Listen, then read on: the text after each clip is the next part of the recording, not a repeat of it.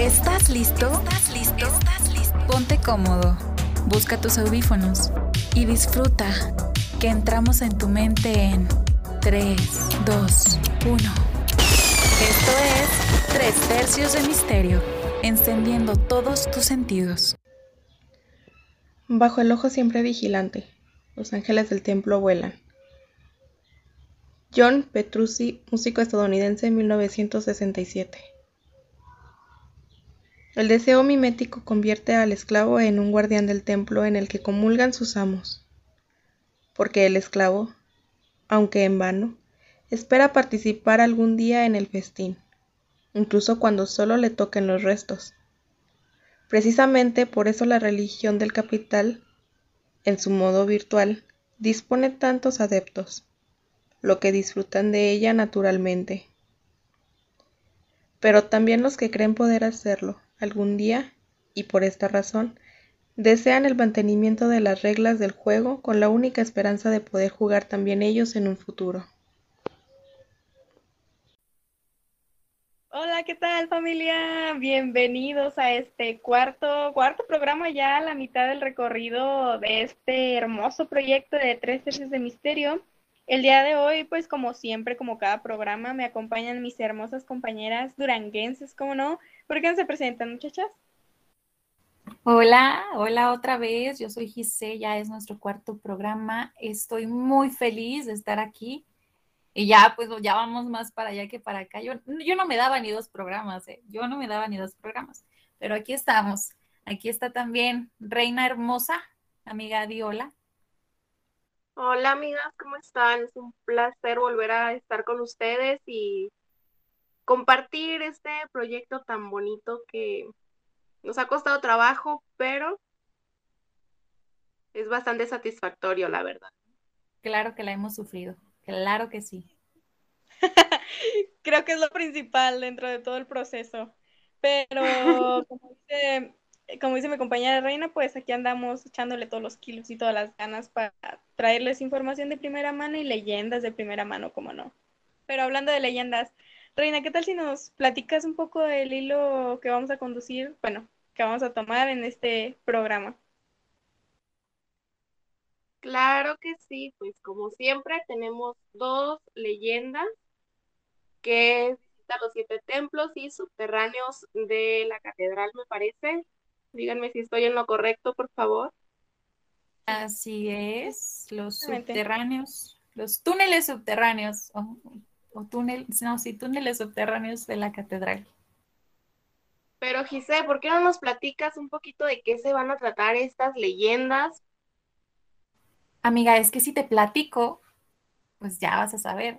Entonces, mejor hay que escucharlas, hay que escucharlas Solo te puedo decir que la visita a los siete templos es muy interesante y me gustaría escuchar sus teorías.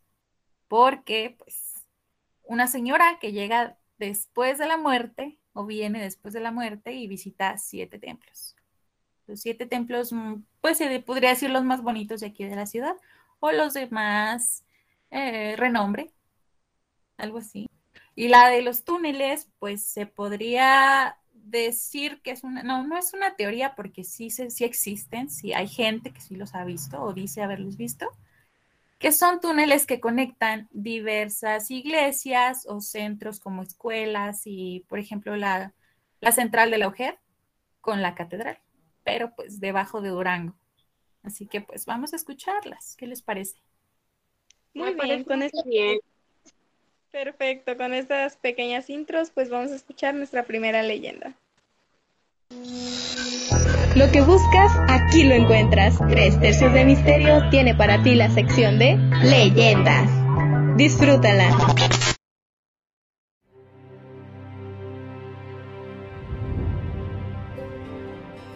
Era el mes de abril del año de 1937 y don Pablo Rodríguez, a quienes sus compañeros choferes llamaban el cacahuate, se había pasado el día somnoliento y triste porque no le había salido trabajo para su carro de sitio, que era un Ford 4A modelo 1934. El hombre resignado esperaba pacientemente, consciente de que así es el trabajo en los carros de alquiler, y sobre todo en la ciudad de Durango, lugar donde se presentaron los acontecimientos que se narran. A las nueve de la noche más o menos, se presentó un hombre de aspecto campesino solicitando una dejada a su casa. Era la primera oportunidad de trabajo que se le presentaba a don Pablo en todo el día, razón por la cual el hombre no puso condiciones ni regateó el servicio, y ubicando al cliente en el interior de su automóvil, se colocó al volante diciéndole, ¿A dónde lo llevo? Lléveme a la granja de los López, que estamos para allá del panteón, por rumbo a la San Martina. El chofer se frotó las manos y dijo, Está muy lejos y le cuesta la dejada cinco pesos. Muy bien, aquí tiene los cinco pesos. Y hágame el favor de llevarme, ya es noche y temo que al, al camino me salga algún mal hora y me dé un susto. El viaje se realizó sin contratiempo y después de media hora de camino, el cliente quedó instalado en su casa y don Pablo inició el regreso. El camino era sinuoso y lleno de hoyos, producto del exceso de tránsito de carros de mulas, quienes con sus llantas de fierro y la pesada carga, mucho descomponían la incipiente brecha. Ocupado el chofer en conducir el vehículo, tratando de evitar fuertes golpes que ocasionaran la quebradura de un muelle, perdió la noción del tiempo y la distancia, y cuando menos lo esperaba, advirtió que a la orilla del camino una dama le hacía parada a su carro. Pensó de inmediato en evitarla, considerando que se trataba de un gancho para un asalto y que le quitarían los únicos cinco pesos que acababa de ganar en todo el día. Por otra parte, lo atrajo el hecho de mirar que se trataba de una mujer joven y guapa, que bien podía ser el principio de una aventura amorosa. También sintió un sentimiento de compasión al pensar que se trataba de una muchacha que se encontraba en algún problema, y él, en ese momento, era factor de colaboración y ayuda para ella. No supo por qué, la realidad es que don Pablo paró el carro y la mujer, después de dar las buenas noches en forma cortés, le dijo, Por el nombre de Dios, hágame el favor de llevarme a la ciudad de Durango y luego me traerá, ya que tengo un apuro que necesito resolver. Dios lo puso a usted para que me ayude. La presencia y voz de aquella dama inspiraba confianza, al mismo tiempo que propiciaba un compromiso de ayuda incondicional. La señora subió al asiento trasero del coche y no volvió a pronunciar palabra. Cuando penetraron a las primeras calles de la ciudad, serían aproximadamente las 11 de la noche, y el conductor preguntó, ¿A dónde la llevo? Me va a hacer el favor de llevarme a varios lugares, pero no se preocupe, sus servicios serán bien recompensados. De momento, lléveme a la catedral. El vehículo se estacionó por la avenida 20 de noviembre, exactamente frente al templo mayor de la ciudad de Durango. La mujer se bajó y contemplando la fachada de la iglesia avanzó hasta llegar a la puerta, donde se postró de rodillas y permaneció largo rato en oración. Se santiguó devotamente y abordando el carro manifestó, Por favor lléveme al templo de Analco. Se repitió la escena de catedral y cuando regresó al carro dijo, Ahora sigue San Agustín. Después continuó a San Juan de Dios, luego a Santa Ana, posteriormente a San Miguel y finalmente pidió que la llevara al Templo del Sagrado Corazón de Jesús, que por esos años se encontraba en proceso de construcción.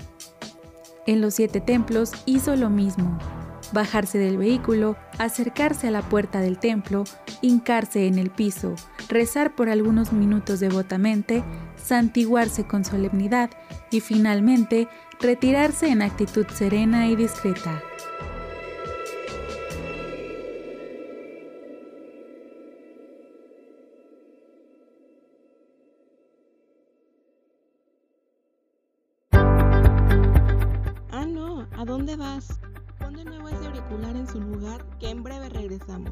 Aprovecho para hidratarte, que esto aún da para más. Ya volvemos. ¿Viste que no fue mucha la espera? Tres tercios está de vuelta.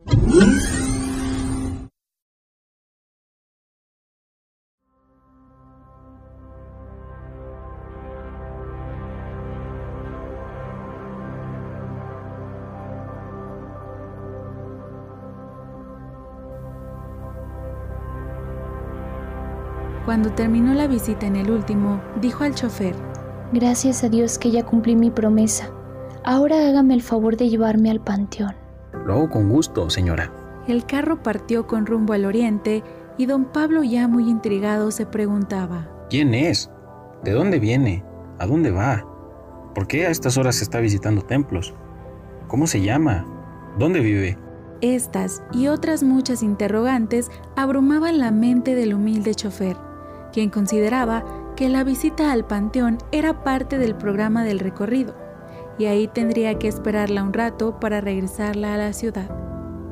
Cuando llegaron a la puerta principal del cementerio, la distinguida mujer se bajó del carro, le pidió papel y pluma fuente al operador y después de escribir con su propia mano, le entregó el recado escrito al cacahuate diciéndole, Le suplico, tenga la bondad de llevar el día de mañana esta nota a la persona a quien va dirigida en la dirección, para que le liquiden sus servicios. Don Pablo, con la tenue luz de un fósforo, había leído el documento y advirtió que estaba dirigido a un doctor conocido suyo y replicó, Señora, ¿cómo me va a creer el doctor que usted me manda? No tendrá problemas. Entregue este anillo al doctor junto con el recado y dígale a cuánto asciende la cuenta. Si por alguna circunstancia le niega el pago, quédese usted con el anillo, que bien vale lo que se le debe. Yo me quedo aquí. El chofer ya no quiso saber más de la mujer. Tomó el recado y el anillo y los guardó, en tanto que con el rabo del ojo pudo advertir que la dama vestida de negro entraba tranquilamente por la puerta al interior del panteón. Muy nervioso, se trasladó a su casa, a donde llegó a la altura de las 3 de la mañana. Contó lo sucedido a su esposa, quien para tranquilizarlo le dijo, No es nada malo. Lo que pasó fue que Dios te quiso ayudar con ese trabajo. Ya verás que mañana el doctor te pagará más de 30 pesos. Pablo no pudo dormir en toda la noche y al amanecer se quedó dormido. Despertó a las 11 de la mañana y de inmediato se fue a cobrar la cuenta. El médico, a quien estaba dirigida la nota, se sorprendió al mirarla y tratando de fingir serenidad, tomó el anillo, lo examinó y dijo al chofer. Sí, es de Josefina. No tengas cuidado, yo te pago todo. Toma estos 20 pesos de momento y vuelve pasado mañana por el resto. Entre tanto, el doctor llamó a un calígrafo a efecto de que le dictaminara en base a la comparación de otros documentos si aquella nota había sido escrita por su esposa Josefina, que había muerto hacía un año. La sortija correspondía al anillo de matrimonio que la señora se había llevado a la tumba. No había duda. El dictamen de los expertos y la opinión de toda la familia fue que tanto la letra del documento como la alhaja que tenía un brillante pertenecían a Josefina, quien había venido del más allá a cumplir un compromiso, a pagar una manda o a demostrar la existencia de una cuarta dimensión a la que trascenderemos los humanos. Cuando todo quedó debidamente probado, don Pablo recibió 200 pesos por sus servicios, al mismo tiempo que la noticia del suceso increíble se extendía por la ciudad como reguero de pólvora. Muchas personas que aún existen dan testimonio de la realización del caso insólito.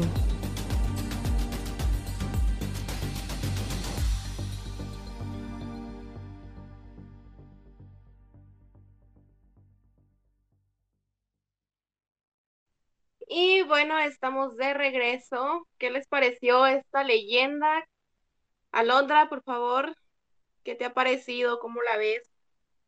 Fascinante. Sin palabras, la verdad es que me encantó, me gustó mucho. No cambió mi percepción de que ya tengo mi leyenda favorita, pero ah, podría hacerle un espacio en el lugar número dos a esta leyenda porque se me hace muy cool la trama, muy tétrica también.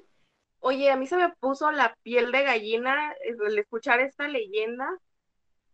Sentí que de verdad estaba viviendo así este momento, lo estaba viendo pasar por mi cabeza. Gise, ¿qué opinas? ¿Qué te pareció? Al contrario, díganme ustedes qué opinan. Quiero escuchar cuáles son sus teorías. A ver, ¿a qué regresó la señora? ¿Por qué visitó siete templos? Fíjate que yo pienso yo opino que fue como una manda de si me dejas regresar, a regresarle, valga la redundancia, el anillo mi esposo pues visitó estos templos, ¿no? Como, sí, como tú lo mencionas, como una manda. Eso de que visitan a sus seres queridos y cumplir alguna manda, a lo mejor es cierto, porque pues dejan algo pendiente y lo que quieren es buscar ese descanso, ¿no? Entonces la mejor manera es cumpliendo eso que no lograron cumplir en vida. Sí, bueno, yo tomo parte, alguna parte de, la, de ambas. Eh, sí creo que vino a, a, regresó pues a cumplir una manda, pero no tal cual, por ejemplo, que regresar el anillo, porque muchas personas eh, que están casadas o así y pues, se quedan viudas, lo que quieren es que la persona se vaya pues con eso, ¿no? Entonces, no, no sé, yo creo que a lo mejor en vida prometió algo y regresó, pues, o sea, ya ven que hay personas o bueno, se dice que las almas, algunas almas en pena o que, vienen a penar aquí en, la, este plano del universo, eh, regresan porque tienen algo pendiente. Y pues sí, pues puede, puede que, que en vida haya prometido visitar los siete templos y pues regresó, regresó a cumplirlo.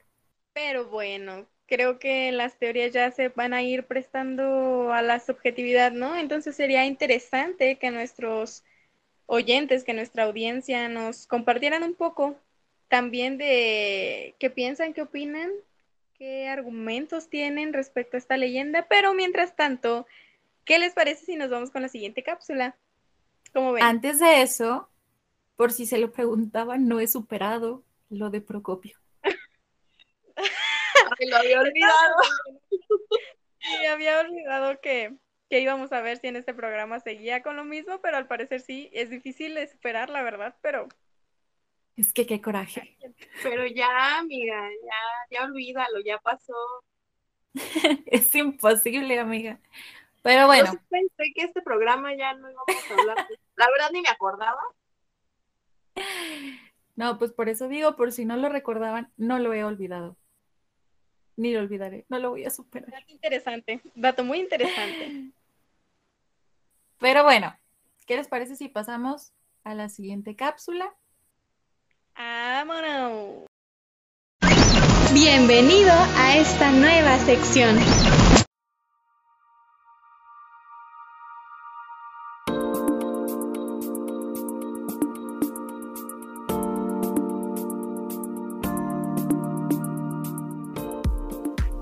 Acuerdo a las estadísticas del INEGI, en el panorama sociodemográfico del Estado, la religión que se profesa sigue siendo la católica.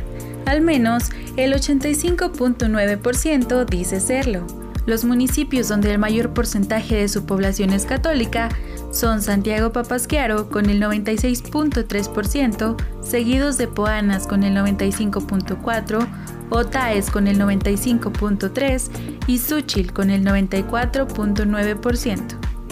En contraparte, los municipios con menos población católica porcentualmente son Nuevo Ideal con el 74.9%, Tamazula con el 76.5%, Lerdo con el 82.1% y Gómez Palacio con el 82.8%.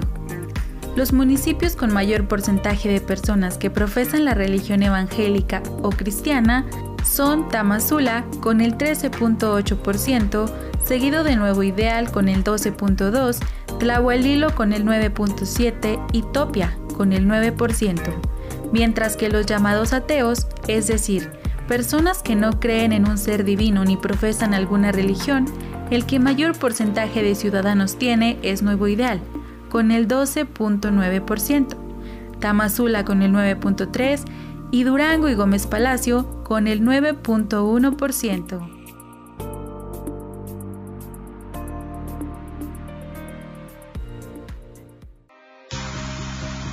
¿Encontraste lo que buscabas? Apuesto a que sí. ¿Quieres más? Espera nuestra siguiente sección. Nuestra siguiente sección.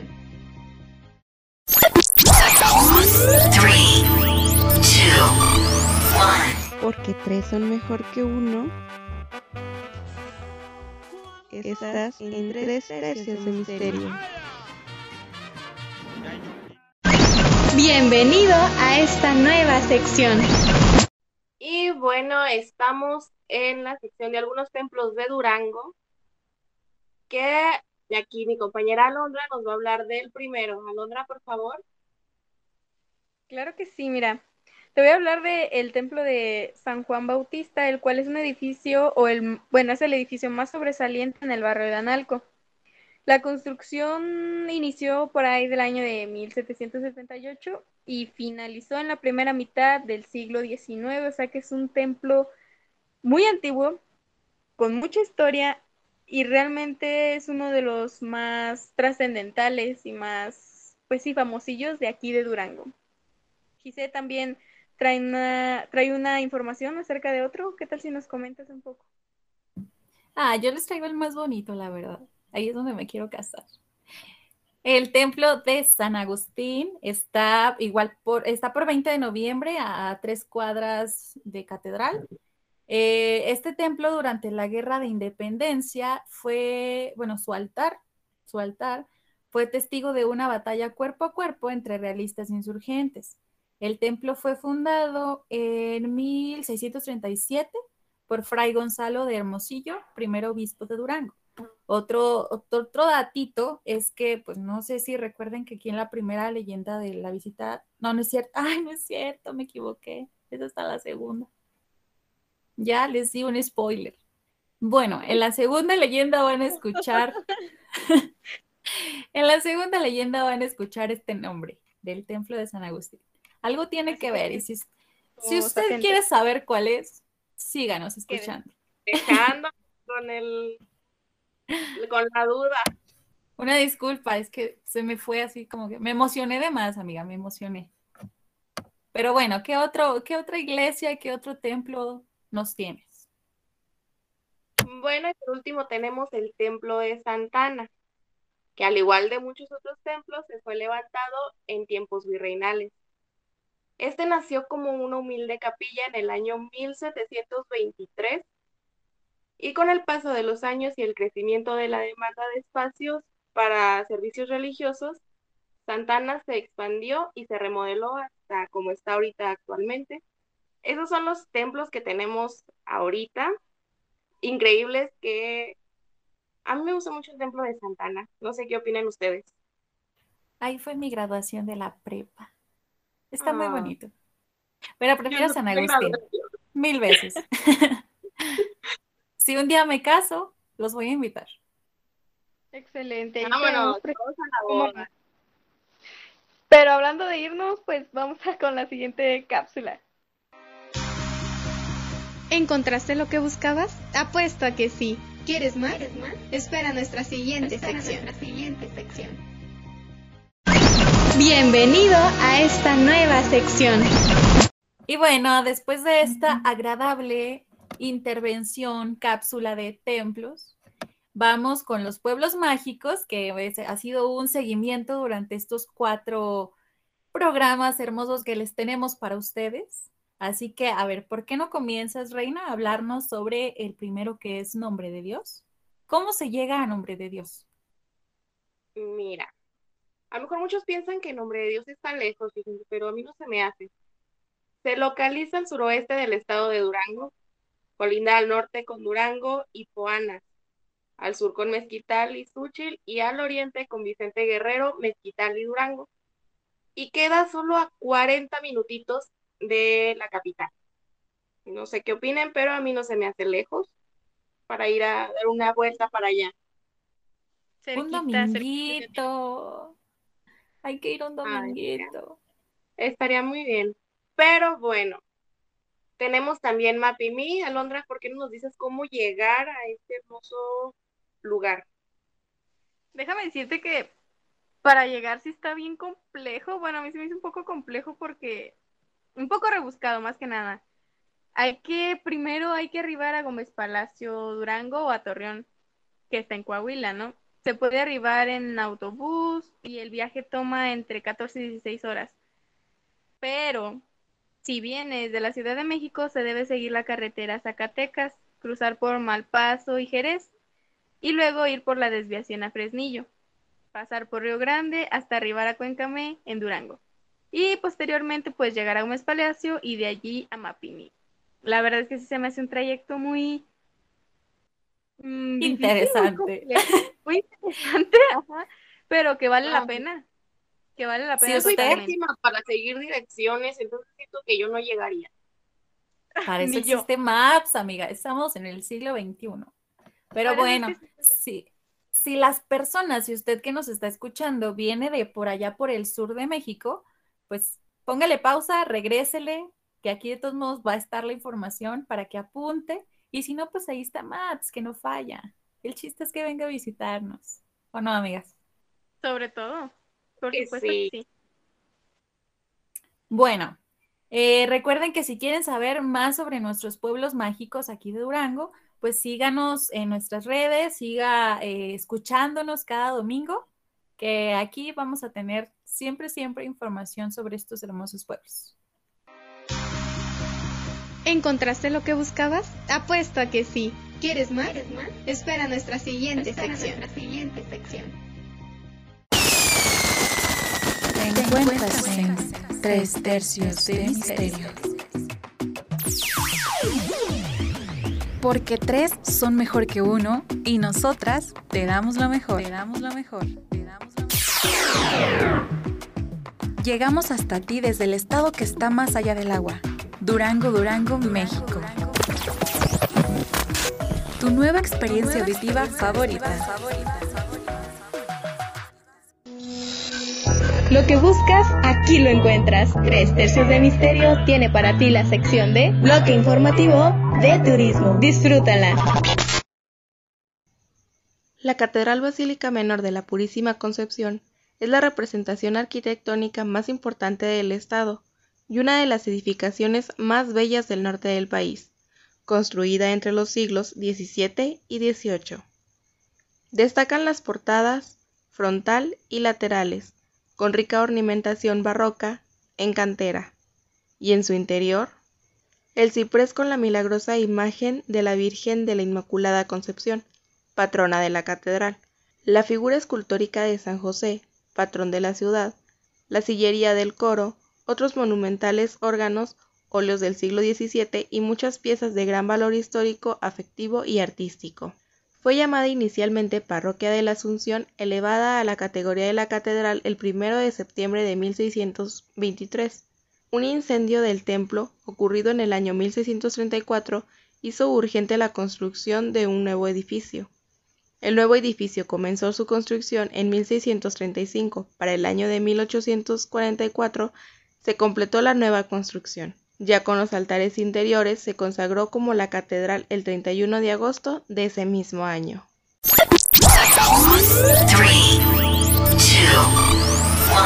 Porque tres son mejor que uno. Estás en tres tercios de misterio. Bienvenido a esta nueva sección.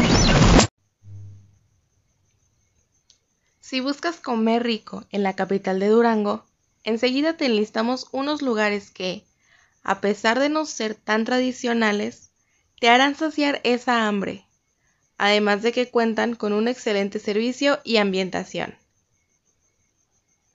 Cremería Wallander, Fonda de la Tía Chona, El Socavón, Mendoza, Restaurante Galería, Pan Bendito. ¿Encontraste lo que buscabas? Apuesto a que sí. ¿Quieres más? Espera nuestra siguiente sección. Lo que buscas, aquí lo encuentras. Tres tercios de misterio tiene para ti la sección de bloque informativo de tradiciones. Disfrútala.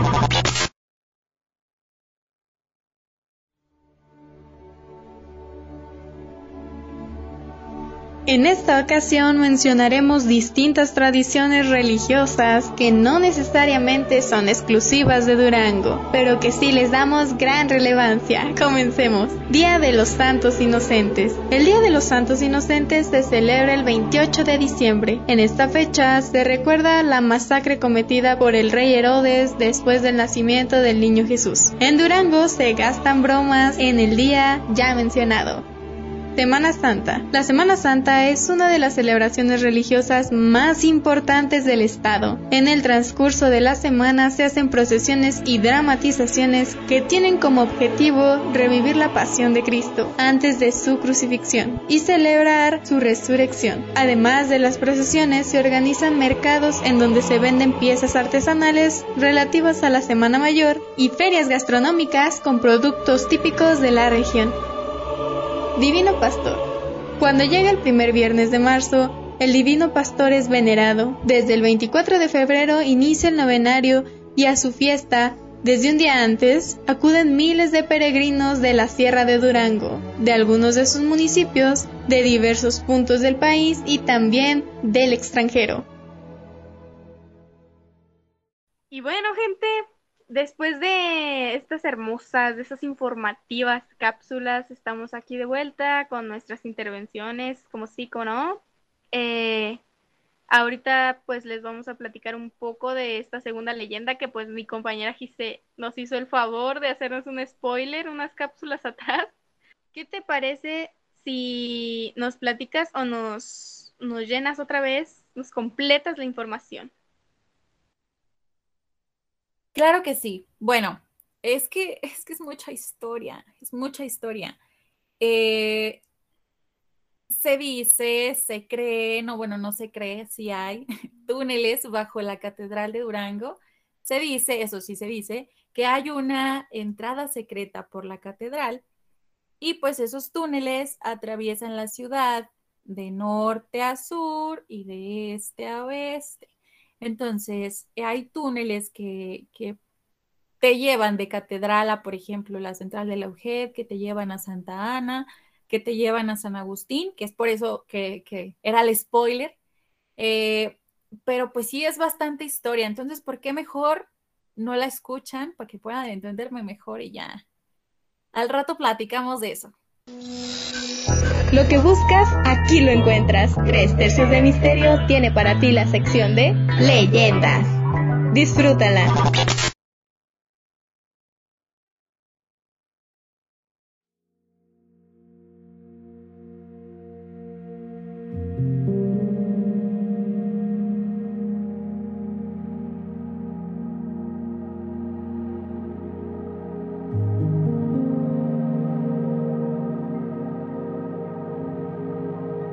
De Durango es rica en tradición.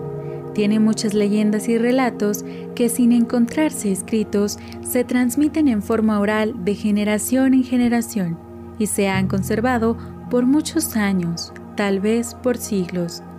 Uno de esos relatos es el subterráneo, que al decir de muchos duranguenses recorre el centro de la ciudad de este a oeste y de norte a sur. Existen muchas personas que aseguran conocer la entrada o alguna entrada. Otros dicen haber dado con alguno de los túneles por accidente o en la remodelación de alguna casa, pero les dio mucho miedo penetrar al interior del mismo y prefirieron taparlo de nuevo y callar para siempre. Al decir de quienes han tenido suerte de conocerlos, son largos túneles subterráneos que se encuentran más o menos a la profundidad de un metro de la superficie del suelo. Están ademados con piedra a los lados, tienen aproximadamente un metro de ancho con una altura entre unos 70 y 2 metros, con techo de bóveda de cañón que se mira muy resistente. En cuanto a su longitud, son diversas las versiones que se cuentan. La mayoría sostiene que tiene su origen en una entrada secreta que se encuentra en la catedral. De ese lugar se extienden con dirección norte hasta el templo de Santa Ana, donde en otros tiempos fue el antiguo convento de las capuchinas, pasando por la manzana que se localiza entre Aquiles Cerdán, calle Juárez y Negrete, donde existe otra entrada secreta que en aquellos tiempos correspondió al convento de las Teresas, de donde la actual calle Juárez, en el siglo pasado, tomaba el nombre de calle Teresas. No falta quienes aseguran que del templo de Santa Ana continúan hasta el templo del santuario de Guadalupe, hecho que se considera poco probable tanto por la distancia que separa los dos templos como por la poca importancia política y religiosa que tuvo en Durango el templo del santuario de Guadalupe durante la postrimería de la época colonial. En dirección sur, se asegura que de la catedral se extiende la comunicación subterránea hasta el antiguo convento de los jesuitas, actualmente Universidad Juárez del estado de Durango, donde dicen muchos universitarios que se encuentra una entrada que no es tan secreta, porque varias personas en sus tiempos de estudiantes la conocieron y algunos aseguran haber penetrado al interior del túnel a corta distancia. Parece que de la actual universidad se extiende con dirección al Templo de San Juan de Dios, donde estuvo el antiguo Hospital de San Cosme y San Damián, que también se le llamó Hospital de Pobres, ya que desde su fundación en 1611 se dedicó a gente menesterosa, algunas personas que han trabajado en la escuela Alberto M. Alvarado, que se ubica donde propiamente estuvo el hospital, manifiestan haber mirado sombras o personajes vestidos de negro a manera de monjas o sacerdotes, que caminan sin hacer ruido. Parece que flotan en el espacio y se pierden en un lugar donde se aprecia una depresión del suelo que se supone estuvo ahí la puerta de entrada al subterráneo.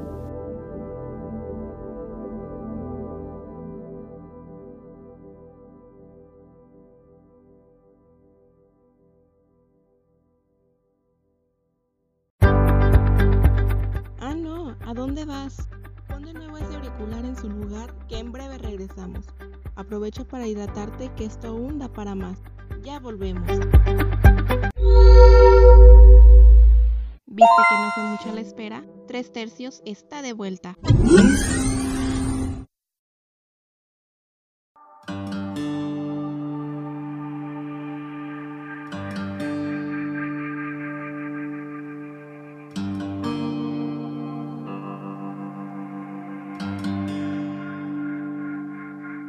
La dirección al oeste, como las anteriores, se inicia en Catedral, extendiéndose hasta el Templo de San Agustín, donde en otro tiempo estuvo el convento de San Nicolás.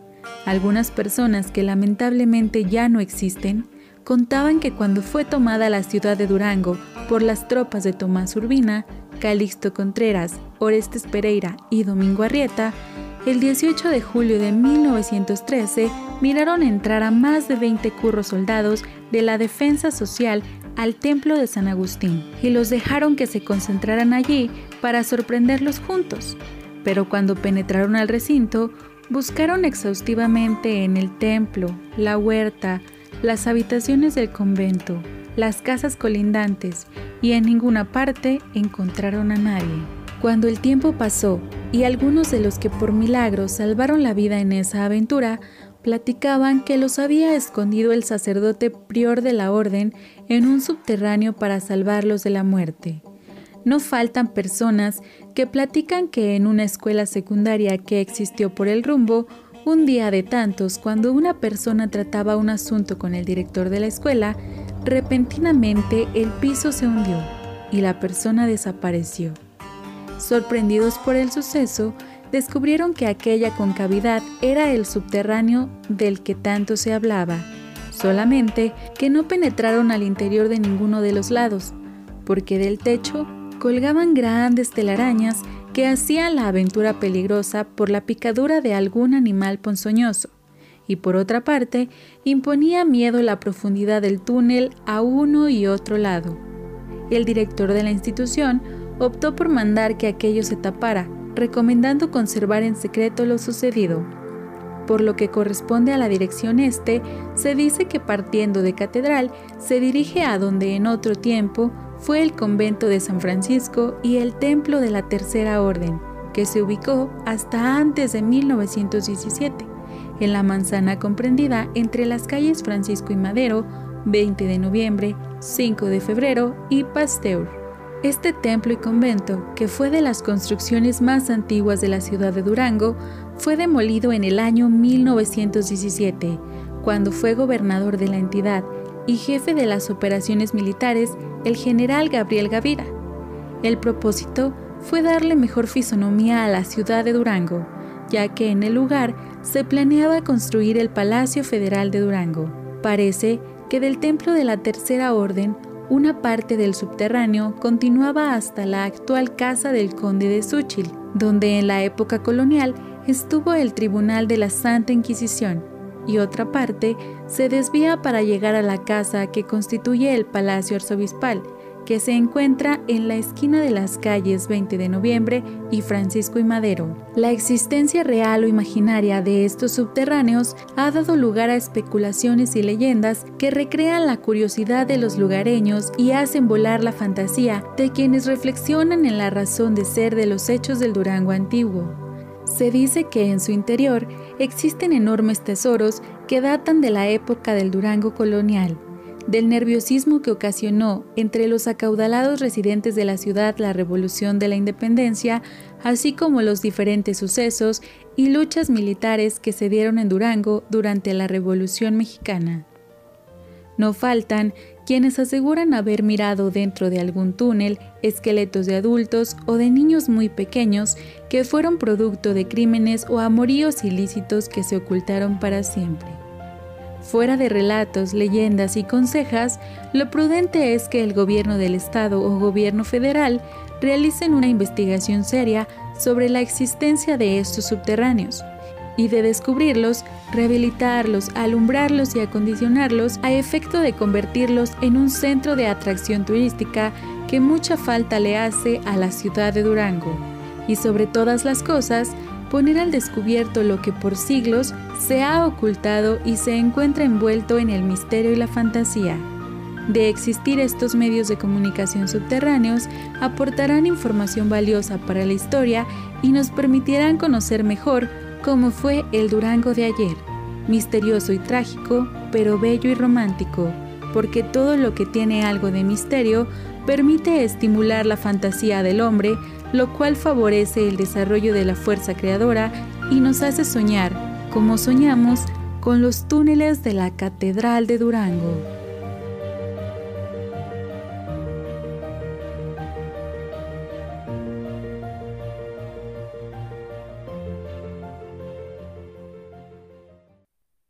Y bueno, estamos de regreso.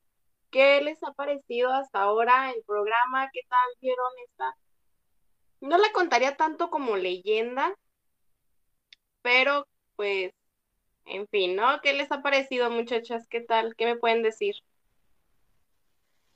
Pues, mm, bastante información, mucho texto.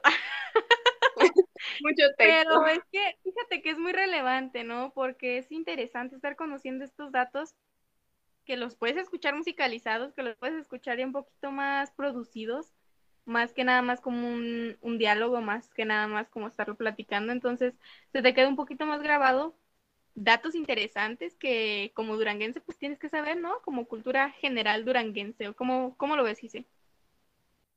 Yo creo que sí. Eh, como dicen, pues quien conoce la historia o quien no conoce la historia está destinado a repetir los mismos errores.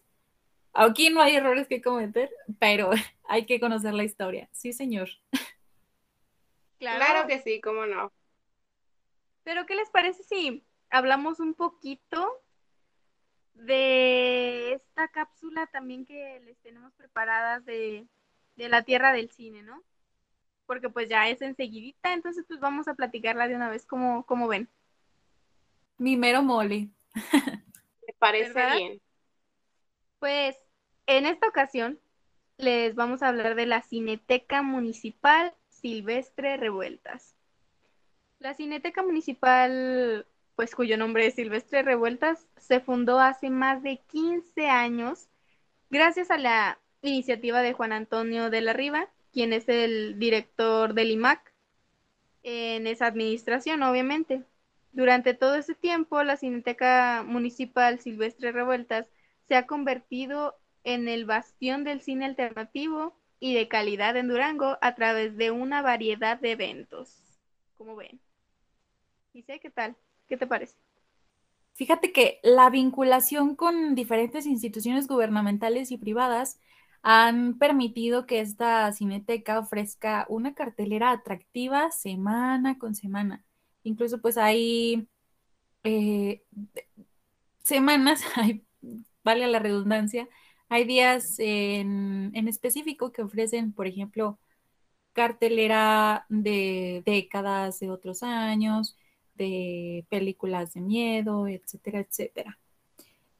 Durante muchos años, pues se ha permitido todo esto gracias a instituciones como INCINE, la Cineteca Nacional, el GIFF, Expresión en Corto, Alianza Francesa y pues muchos otros. Reina, ¿qué otro datito nos tienes sobre la Cineteca? Pues mira, actualmente se ha implementado una importante remodelación de las instalaciones impulsadas por el actual director del IMAC, el profesor Lauro Arcel Gallego, así como la adquisición de un nuevo equipo de audio y video, lo que ha reducido una nueva dinámica enfocada a la creación de nuevos públicos entre jóvenes de aquí de nuestro estado. ¿Qué les parece? ¿Sí han ido ustedes a la Cineteca? No he tenido la oportunidad ahorita en pandemia, pero me gustaría que ya en próximos, próximos eventos que se tengan ahí poder asistir. ¿Ustedes? Sí, yo sí, sí, he asistido a varios eventos y aparte pues a ver películas como Cineteca. Está Antes de que llegara la pandemia también tuve la oportunidad de asistir y se me hizo muy padre, la verdad. Le mandamos un saludo y un fuerte abrazo al profesor Orona Valtierra, Miguel Ángel Orona Valtierra, que estuvo trabajando por muchos años en la Cineteca, muchachas, no sé si lo recuerden, que nos platicó en alguna ocasión. Sí, sí me acuerdo que nos platicó, increíble, increíble sus historias y... Lo del disco, ¿no? De que lo ponía y para verlo. Sí, sí, sí recuerdo, sí recuerdo. Un saludo, profe, un beso, totote. Y un fuerte abrazo. Sí, sí, sí, a la distancia, por supuesto, pero un, un saludo. Pero muchachas, desafortunadamente o afortunadamente para los que no les caemos bien, ha terminado nuestra intervención en este programa. Los dejamos con más información, pero pues nosotras nos retiramos, obviamente. Los esperamos en el siguiente programa, el quinto ya de ocho, muchachas. ¿Cómo ven? ¡Qué emoción! lejos. No nos daba mucha esperanza, la verdad, pero aquí estamos, ofreciéndole lo mejor. Echándole ganas sobre todo.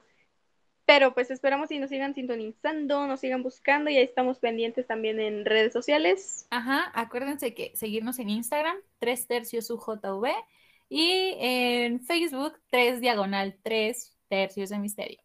Ah, no es cierto, 3 diagonal 3 de misterio, así. Muy bien, ahí están nuestras redes, búsquenos en Spotify también y nos vemos en la próxima. ¿Qué tal si se despiden, chicas preciosas? Nos vemos, nos escuchamos el próximo domingo. Nos vemos. Hasta el, próximo domingo, que tengan una excelente tarde. Semana. O noche, o semana, o lo que sea, pero tengan una excelente. una excelente vida. Por supuesto, hasta luego.